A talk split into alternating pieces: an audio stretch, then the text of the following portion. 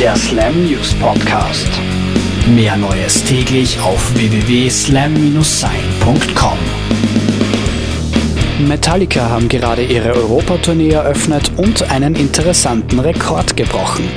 In der Trend FM Arena in Nottingham versammelten sich 10.337 Fans zum Headbangen, mehr als je zuvor in dieser Halle.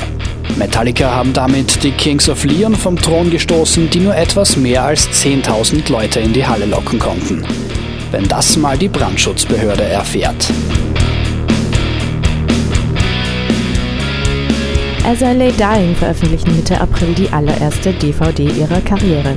Im Package werden drei Discs enthalten sein, eine mit einer ausführlichen Bandhistory, eine mit Live-Mitschnitten und eine dritte mit Musikvideos und haufenweise Bonusmaterial.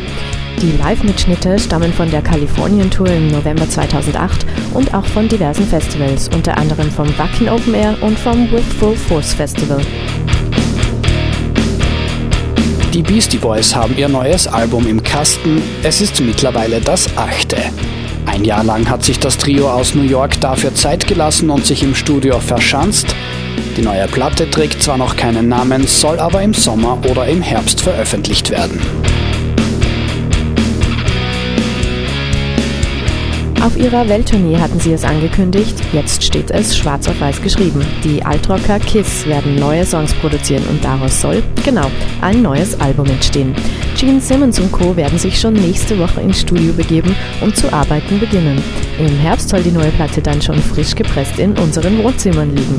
Mit diesen erfreulichen Aussichten bis zum nächsten Mal.